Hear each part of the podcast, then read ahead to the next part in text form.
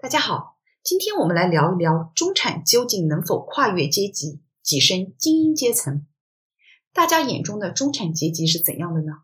在我看来，一个典型的中产阶级的画像是这样的：拥有一份稳定的工作，收入不低于所在国家居民收入的中位数，接受过良好的教育，拥有房车等财产。在不同的国家，中产阶级的画像又略有不同。我们以美中这两个国家为例，在美国，单人收入三万到九万美金就可跻身中产。然而，根据地理位置的差异，这个收入区间又会有所不同。例如，收入最高的加州，进入中产的标准肯定会严苛许多。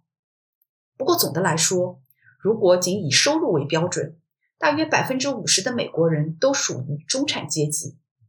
当然，在美国人自己眼中，中产阶级还额外需要满足以下的条件：有房有车，子女能够接受良好的大学教育，能够有退休保障，家庭拥有医疗保险，每年至少有两周带薪度假的机会。而在中国，至今还没有一个明确的中产阶级的标准。但是，福布斯中国对于中产阶级的定义是这样的：生活在城里，年龄二十五到四十五岁之间，拥有大学学历，一般都是公务员、专业人士或者企业家，年收入在一万到六万美金之间。对于大部分国家来说，富人阶层都是位于金字塔顶端的那百分之一的人。对比刚刚讲到的中产阶级的定义。无论在哪个国家，中产阶级和富人阶层似乎都有着一条无法逾越的鸿沟。然而，中产阶级究竟能否有机会飞升富人阶层呢？答案也是肯定的。华尔街成功的投资家和硅谷的技术新贵不少就是来自于中产家庭，他们最终也实现了阶级跃迁。Meta 的创始人和 CEO 扎克伯格就来自一个犹太中产家庭。他的父亲是牙医，母亲是一名心理医生。当然，他的家庭属于中产阶级中比较高阶的家庭，但是和他后来取得的财富以及成功相比，确实是两个完全不同的阶层。不过，对于大多数中产来说，不仅跨越阶层是难以实现的，甚至可能会因为一些意外跌落到社会底层。这就是中产阶级不得不面对的困境。导致中产陷入困境有五个原因，今天我就来详细的说一说这五个原因是什么，以及我们如何去破解。我的频道提供的内容是关于自我提升、财商训练和打造被动收入的。如果你对以上内容感兴趣，欢迎订阅我的频道，并且把我的节目分享给更多的朋友。除了在 YouTube 频道。本期内容也发布到了 Apple Podcast 我的节目 Voice of Fortune 中，欢迎大家到 Apple Podcast 去收听下载。好了，我们书归正传，中产阶级面临困境的第一个原因就是他们的工资是他们唯一的收入来源，一旦他们因为生病或者裁员不能工作，就失去了这唯一的收入来源。当家庭入不敷出时，陷入贫困是经常发生的事情。导致中产阶级困境的第二个原因是他们没有合理的理财规划。我们常常看到一些中产人士，表面看起来非常的富有，住着大房子，开着豪车，似乎拥有很多的资产，但是实际上他们的资产的一大部分都是贷款，他们并不完全拥有这些资产。一旦生活出现了一点变故，导致他们无法将贷款偿还给银行。他们就很可能会失去这些资产，甚至变得一无所有。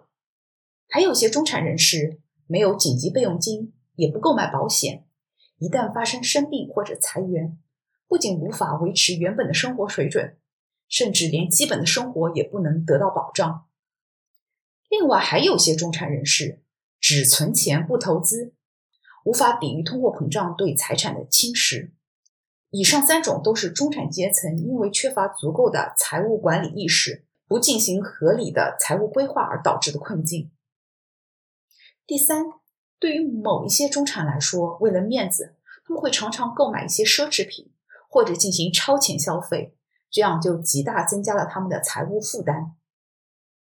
中产阶级面对的第四个困境来自于孩子。当今社会的教育成本越来越高了，虽然富人们从不吝啬对孩子们教育的投入，但是考虑到他们的收入和财富，这些投入完全不会给富人们带来负担。但是中产阶级则完全不一样，他们养育和教育孩子的投入占据他们收入相当大的一部分，而中产们又不得不这样做，因为赛道狭窄，僧多粥少，他们把期望又寄托在孩子身上。希望他们的孩子能够跨越阶级，至少不能从现有的阶级滑落。结果却未必都能尽如人意。相对于富人，中产阶级的试错空间是很小的。第五，中产阶级还承担着最重的税务负担。对于低收入者来说，他们往往无需缴纳或者只需缴纳很少的收入税；对于富人来说，他们又有许多方式可以避税。只有中产阶级成为最尴尬的人群，不得不承受相当重的赋税。以上导致中产困境的五个原因，并非一一都能得到破解。例如税务负担，但是有些问题能否被解决，还取决于人们自己。例如超前消费、购买超出我们能力的奢侈品或者名车这个问题，我对此的观点是：我们无需在意其他人的看法。我们购买商品的原则是够用、舒适即可。普通车和豪车一样可以代步，开起来并没有什么不同。记住，面子是给别人看的，钱节省下来都是自己的。对于小孩的教育，我是能够理解家长们的焦虑的。没有家长希望自己的孩子输在起跑线上。不过，还是有一些改变可以做，比如是否可以砍掉一部分无用的兴趣班。完全没有必要一下子给小孩报很多的兴趣班，毕竟人的精力是有限的，太多的兴趣班也未必是小孩子真正感兴趣的。贪多可能反而会给小孩造成太大的压力，导致什么都学不好。也无需像富人们一样，让小孩参加各种游学活动，花钱不菲不说，还容易助长小孩奢靡的习惯。总之，量力而为即可。对于没有合理的财务规划的中产们来说，从现在起就要开始规划了。学习一些理财投资的知识，为家人们买好保险，做好风险控制，管理好家庭财务的杠杆，不要背负超过还款能力的房贷，在任何时候都不要 all in。其实做到了以上几点，中产们基本上就不太会跌落原本的阶层。但是今天我们还有最后一个问题没有解决。就是如何从中产飞升到富人阶层。其实，如果要完全依靠工资收入，中产们是没有实现阶级跃迁的可能的。因为打工就是拿时间去换金钱，每个人的时间都是有限的。即使我们同时做两份、三份甚至四份工，我们每天可以工作的时间总有一个天花板存在，因此打工的收入也是有上限的。那么，如何打破这个天花板呢？这里有三条途径，第一条就是创业，许多硅谷的科技新贵们就是通过这种方式进阶到富人阶层的。开设自己的公司，让其他人为你打工，相当于把可以赚钱的时间乘以几十、几百甚至上千倍。第二，成为行业的顶尖人才，这里有两种方式，第一种就是找一个有发展前途的好公司，成为高管。也许你会说，这不还是打工吗？但是这些人和一般的打工人不一样。第一，他们具有稀缺性，难以被替代，所以可以拿到普通打工人终其一生也拿不到的薪水。第二，他们在公司的地位决定了他们可以让很多人为他们工作，这一点和创业类似。Meta 的首席运营官桑德伯格和苹果的 CEO 库克都是这样的例子。当然，这对于人才的要求非常高。在竞争激烈的职场，可以做到如此地位的人凤毛麟角。成为行业顶尖人才的另一种形式，就是开创自己的赛道。成为拥有大量订阅的 YouTuber，就是通过开辟自己的赛道大获成功的。例如，美国的时尚达人 Jeffree Star。第三条实现阶级跃迁的途径就是投资了。相比于让其他人为你赚钱，让钱为你赚钱是更加聪明的做法。